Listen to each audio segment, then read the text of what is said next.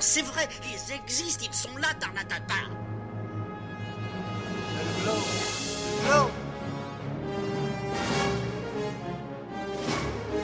Il faut qu'on pète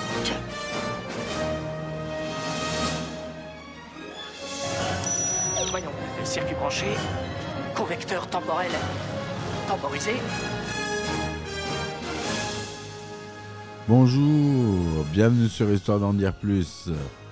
Aujourd'hui, on s'attaque à un monument du cinéma d'action, science-fiction, Robocop. Allez, c'est parti, mon kiki.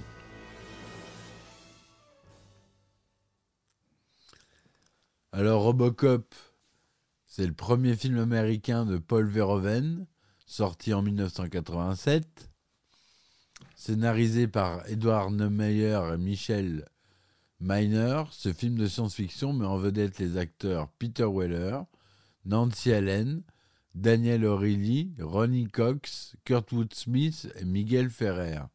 Il prend place dans un avenir proche aux États-Unis, à Détroit, dans le Michigan, et fait le récit d'une société dysotopique et corrompue, gangrénée par une importante criminalité. Lors d'une intervention de police, l'officier Alex Murphy, à Peter Weller, est brutalement assassiné par les membres d'un gang de criminels qu'il poursuivait. Mais il est à peu près il est peu après ramené à la vie par l'OCP, un important conglomérat militaro-industriel et commercial qui le transforme en robot policier, le Robocop. Ignorant toute son ancienne vie, Robocop mène une campagne brutale contre le crime tout en percevant des fragments persistants de son humanité perdue, ce qui l'amènera à enquêter sur son existence passée. Robocop a eu un succès surprise lors de sa sortie en juillet 87, obtenant une recette de 53,4 millions de dollars. Les critiques ont salué le film comme un exemple de film d'action intelligent qui possédait un message philosophique et une satire plus profonde, mais avec des réserves sur l'extrême violence tout au long du film. Il a été nommé pour plusieurs prix, il a reçu un Oscar et de nombreux Saturn Awards. C'est produit par Orion Pictures. Il dure 102 minutes.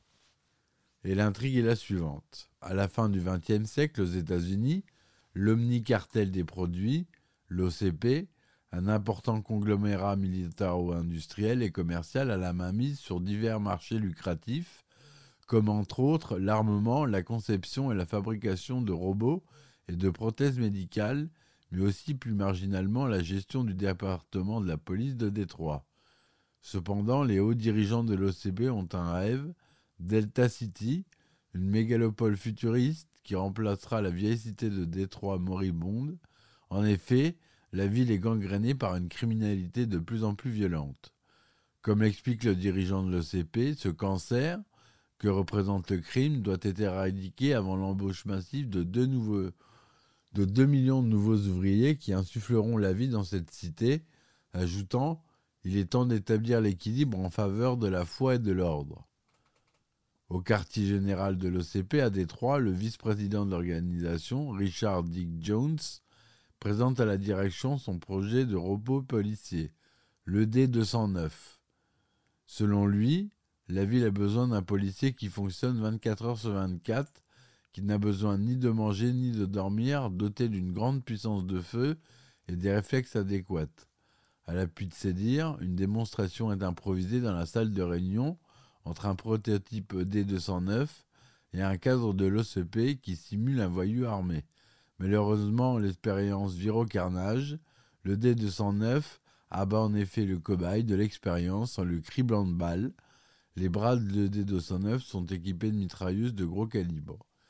Bien que le volontaire ait obéi au robot en jetant son arme sur le sol, ce dernier ne semble pas avoir enregistré ce détail et a réagi comme si le suspect refusait d'obtempérer. Donc euh, c'est Phil Tippett qui a animé euh, Phil Tippett d'Industrial Light and Magic qui a animé le D209 dans le film en stop motion. Il n'y avait pas encore euh, l'image de synthèse à l'époque, donc c'est une maquette animée image par image, donc en stop motion. À la suite de cette anicroche, comme l'indique Jones, qui tente de minimiser l'incident, Bob Morton, un jeune et ambitieux cadre de l'OCP, voit une chance et décide de soumettre au directoire son propre projet, Robocop. Dick Jones, ulcéré que Morton, ce jeune loup dans l'ongle, vienne lui prendre la vedette, saura se souvenir au moment opportun de ce présomptueux pour lui rendre la monnaie de la pièce. Pour l'heure, et suite à l'échec de Jones, le président de l'OCP accueille favorablement la proposition de Morton. Il lui demande quand il pourra livrer le premier prototype. Morton lui répond alors cyniquement que plusieurs agents de police, parmi les meilleurs, ont été déployés dans les zones à haut risque de la ville. Il ne reste plus qu'à attendre que le premier d'entre eux se fasse tuer afin de le transformer en robot policier, le Robocop. L'officier Alex Murphy, qui fait équipe avec l'officier Anne Lewis, fait partie de ceux qui ont été affectés dans les secteurs malfamés de Détroit. Au cours d'une de ses missions, le duo se lance à la poursuite du gang de Clarence Bodiker, grand patron de la pègre à Détroit. Il traque jusque dans une, ville dans une vieille acérie désaffectée. La confrontation tourne à la faveur des criminels. Si Lewis a la chance de s'en sortir indemne, Murphy, quant à lui, est capturé, violemment torturé, torturé, mutilé, puis décède en salle d'opération. Rapidement informé, Morton jubile. Il tient enfin son cobaye et peut donc commencer le projet Robocop. L'opération est un succès. Murphy, la mémoire purgée remplacée par un programme de maintien de l'ordre et de loi dans le milieu urbain, est ressuscité dans un corps cybernétique ayant l'apparence d'un exosquelette de métal, le, rendant quasi invulnérable aux armes conventionnelles. Et doté de capacités surhumaines, il possède en toute une puissance de feu d'une ampleur et d'une précision qu'il achève de lui de faire le parfait policier. Il est rapidement envoyé combattre le crime dans le Détroit, l'OCP le réaffectant dans son ancien commissariat incognito, à l'exception de Lewis, qui pense bien avoir reconnu en lui son ancien partenaire. Tandis que Robocop progresse dans son démantèlement de la, pègre, des flashs de sa vie passée lui reviennent, notamment lors d'un rêve où il revit son exécution. Des doutes l'assaillent lorsqu'il est reconnu par un des hommes du Bodycœur, Emile Antonovski, quand il arrête celui-ci au cours d'une attaque d'une station-service. Mettant de côté les directives de l'OCP, il part à la recherche de son passé, il quitte le commissariat et se lance à la poursuite des hommes qui l'ont tué. Peu après, Bob Morton, dont l'arrivisme a été exacerbé par la réussite du projet Robocop, est assassiné par Clarence Bodycore sur ordre de Dick Jones. Après avoir arrêté Emile Antonovski, Robocop intercepte dans une boîte de nuit un autre des hommes de main de Bodycore, Léon Nash, puis il mène un raid dans une fabrique de drogue où se trouve leur chef, venu négocier une vente avec le trafiquant. Une fusillade éclate Robocop, après avoir neutralisé les nombreux hommes de main qui protégeaient l'endroit, réussit à arrêter Bodyker, apprenant de celui-ci qu'il est à la solde de Dick Jones. Robocop se dirige vers l'immeuble de l'OCP pour appréhender le cadre dirigeant. Cependant, une directive prioritaire intégrée à son système informatique, la directive numéro 4, l'en empêche et le paralyse lorsqu'il tente d'arrêter Jones. Celui-ci en profite et contre-attaque à l'aide de son ED-209.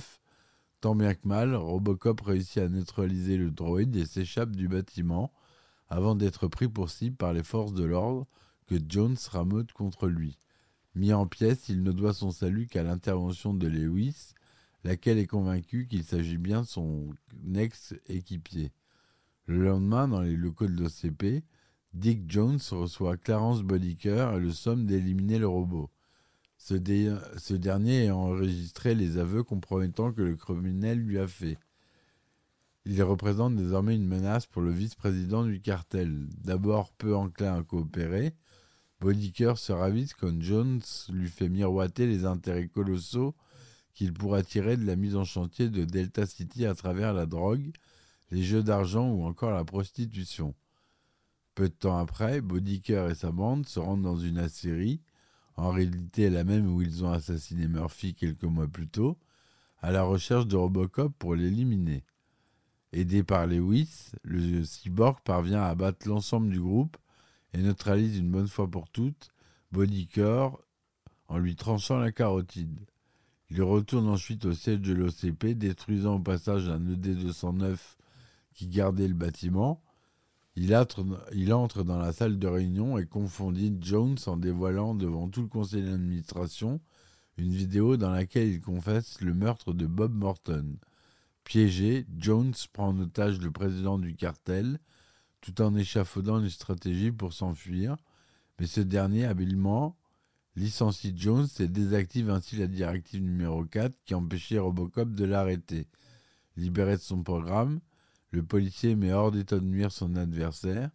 Alors qu'il s'apprête à quitter les lieux, le président de l'OCP lui demande de dire son nom, ce à quoi il répond Murphy. Voilà pour le résumé du film. Donc à la réalisation, on a bien Paul Verhoeven, le cher Paul Verhoeven. À la musique, qui est assez mémorable, on a Basile Paul Douris. On a tous, euh, quand vous écoutez la musique, on se souvient bien de cette musique. Elle a été euh, bien matraquée. Producteur associé Phil Tippett, spécialiste en stop motion, qui avait ouvert déjà sa propre, euh, sa propre entreprise à l'époque, je pense, en, en 87. La production, c'est Orion, Orion Pictures et la société de distribution aussi pour les États-Unis et la 20th Century Fox pour la France. Le budget était de 13 millions de dollars. Il est filmé en couleur deluxe 35 mm et 70 mm, en 1,85e Panavision en 35 mm et en 2,20e Panavision 70 en 70 mm. Son Dolby SR en 35 mm et 70 six track en 70 mm DTS édition spéciale. La durée normale du film est de 102 minutes et 103 minutes pour la version Director's Cut non censurée. Il est sorti aux États-Unis le 17 juillet 1987 et en France le 20 janvier 1988. Il est restricted air aux États-Unis, interdit au moins de 17 ans, et en France interdit au moins de 12 ans avec avertissement, parce qu'il est vraiment violent. C'est vrai qu'il a, a cette, assez trash. L'idée de Robocop est venue à Edward Neumer après avoir participé au tournage de Blade Runner en 82 de Ridley Scott, dans lequel Harrison Ford pourchasse des androïdes appelés réplicants. Le projet est proposé à plusieurs réalisateurs qui le refuseront, comme David Cronenberg ou Jonathan Kaplan. C'est finalement le néerlandais Paul Verhoeven, 49 ans à l'époque, et n'ayant jamais tourné aux États-Unis, qui est choisi. Il a cependant une solide carrière derrière lui, venant de terminer La chair et le sang, un drame historique ultra-violent. Verhoeven se targue à longueur d'interview d'adorer la violence au cinéma et de chercher avant tout a filmé Satan tuant Jésus. C'est un cinéaste de la perversité qui aime séduire pour laisser divaguer notre conscience avant de nous balancer la réalité en pleine figure. Il se considère comme un homme de gauche qui flirte avec la ligne jaune de la bonne conscience. La société de production Orion Pictures, indépendante à l'époque, produit le film. C'est cette même société qui, trois ans plus tôt, a produit Terminator, le grand frère avoué de Robocop. Paul Verhoeven intégrera un morceau de la bande originale du film de Cameron dans une séquence, assumant pleinement son influence. Rutger Hauer et Arnold Schwarzenegger, ainsi que Michael Ironside, étaient envisagés par Paul Verhoeven et les producteurs, mais l'équipe technique s'est vite aperçue que l'acteur devant incarner Robocop devait être plus fin pour se glisser devant dans le costume. Le rôle sera également proposé à Tom Berenger avant que Peter Weller ne soit engagé. Ce dernier s'avoue s'être inspiré du film russe Ivan le Terrible en 1944 de Sergei Eisenstein et de son interprète principal Nikolai Tcherkassov pour sa façon quasi surnaturelle d'imposer sa présence par la seule force de son visage. Paul Verhoeven avoue également s'être inspiré de la démarche de la femme robot dans Metropolis en 27 de Fritz Lang pour établir celle de son personnage. Stephanie Zimbalist devait tenir un rôle dans le film, mais elle fut contrainte par la NBC de se désister pour le tournage d'autres épisodes de la série télévisée Les Enquêtes de Remington Steele. Les acteurs Nancy Allen, Allen, Felton Perry et Robert Docky, qui sont les seuls à apparaître dans les deux suites. En revanche, en 91, Peter Weller, pris par le tournage du Festin nu, cédera la place à Robert John Burke dans le troisième film. L'acteur Frank Miller, qui a écrit les scénarios du deuxième et troisième film, est également le scénariste de la bande dessinée Robocop versus Terminator. Le, tournage a eu lieu du 6 août 86 au 20 octobre 86. Quelques scènes additionnelles ont été tournées en janvier 87. Le film n'a pas été tourné à Détroit, mais à Dallas. Car selon Paul Verhoeven, c'est la ville à l'architecture la plus futuriste du monde. La plupart des bâtiments urbains ont été tournés à Pittsburgh et à Dallas. Lors de sa sortie en salle, la critique et les intellectuels ont du mal à situer le propos de Robocop, pamphlet gauchiste contre la politique sécuritaire et contre la politique du président en place, Ronald Reagan, ou au contraire, vision droitière d'un monde au bord du chaos qu'il convient de contrôler. En 1927, Fritz Lang avec Metropolis avait soulevé les mêmes interrogations. Par la suite, Robocop reçoit un accueil critique positif. Sur Rotten Tomatoes, il, obtient 90% d'avis favorables sur 70 critiques. Une note moyenne de 7,9 sur 10. Bien qu'il soit exagéré et sanglant, Robocop est également un film de science-fiction étonnamment intelligent qui utilise l'ultraviolence pour marquer sa satire de la culture amé- américaine.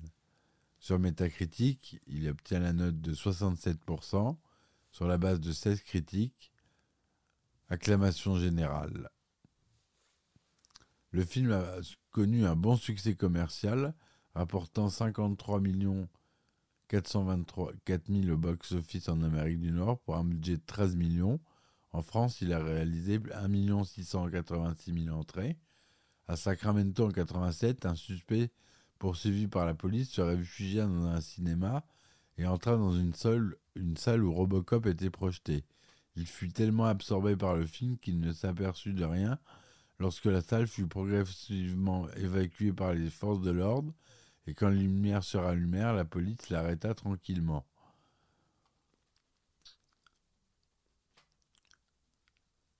Alors, Academy of Science Fiction, Fantasy and Horror Film, les Saturn Awards 88. Saturn Awards du meilleur film de science-fiction, meilleure réalisation, meilleur scénario, meilleur maquillage pour Rob Bottin, meilleur effets spéciaux pour Phil Tippett. Film international du film d'Avoriaz en 88, prix d'excellence pour les effets spéciaux. Oscar pour contribution spéciale pour le mixage de Robocop, etc., etc. La réplique « J'en prendrai pour un dollar »« I'd buy it for a dollar » répétée plusieurs fois dans le film provient de la nouvelle de Cyril M. Blues intitulée La longue marche des cornichons qui présente également une vision cynique d'un avenir surcommercialisé et désensibilisé à la violence et à la guerre. Dans cette histoire courte, un jeu à la radio utilise la phrase I'd buy that for quarter comme phrase de signature. Dans la scène de braquage de la station-service par Emil Antonowski, le caissier, Spencer Prokop, s'entraîne sur le volume consacré à la géométrie plane des Chaume Outline Series. Cette scène est une référence à Paul Verhoeven lui-même, qui porte des lunettes et a étudié les mathématiques aux Pays-Bas. La première di- directive prioritaire de Robocop est Serve the Public Trust, servir le public, a été inspirée par un biscuit chinois. De plus, les trois directives Serve the Public Trust, Protect the Innocent, Uphold the Law sont des réminiscences des trois lois de la robotique de l'auteur de science-fiction Isaac Asimov, qu'on connaît bien, publié pour la première fois dans euh, la nouvelle Runaround.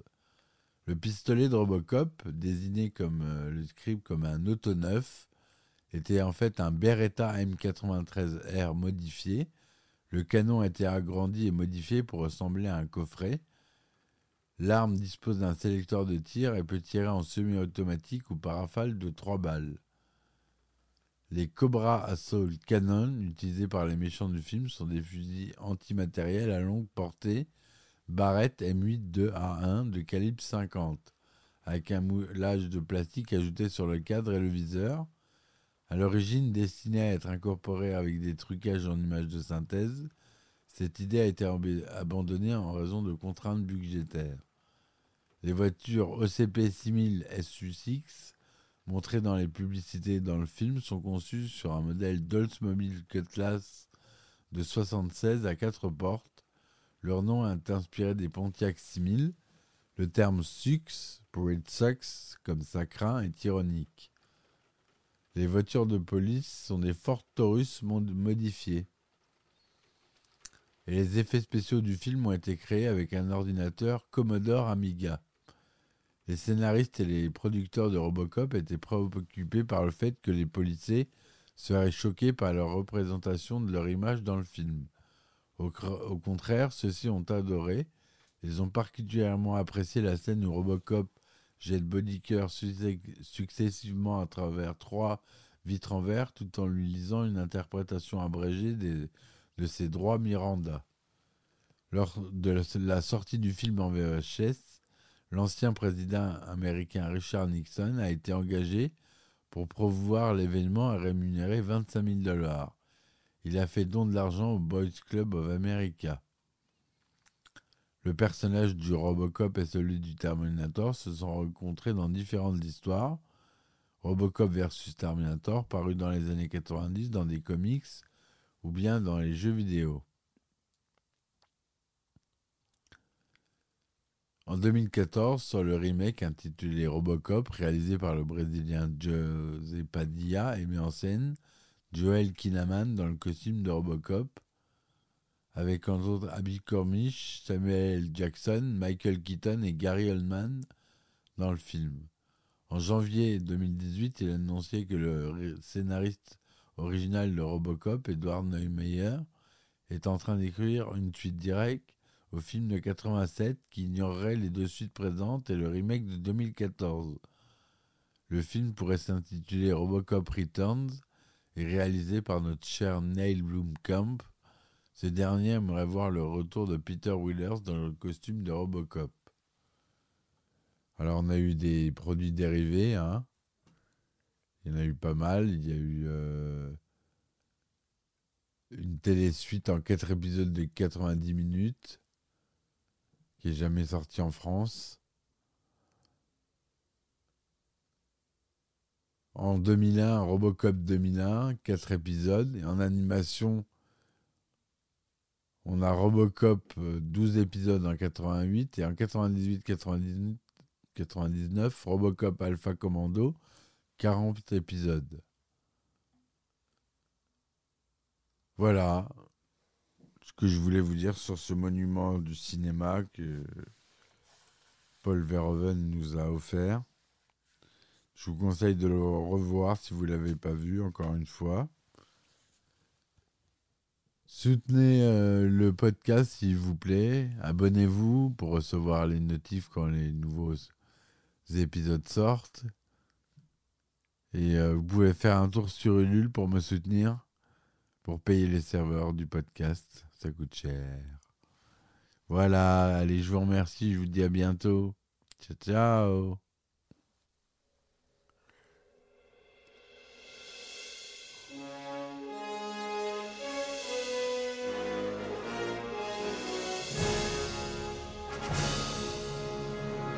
Ben attendez, on est en France. Allez, cul sec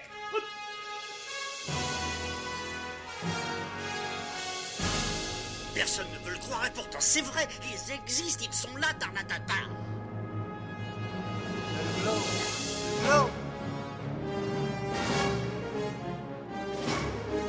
Il faut qu'on.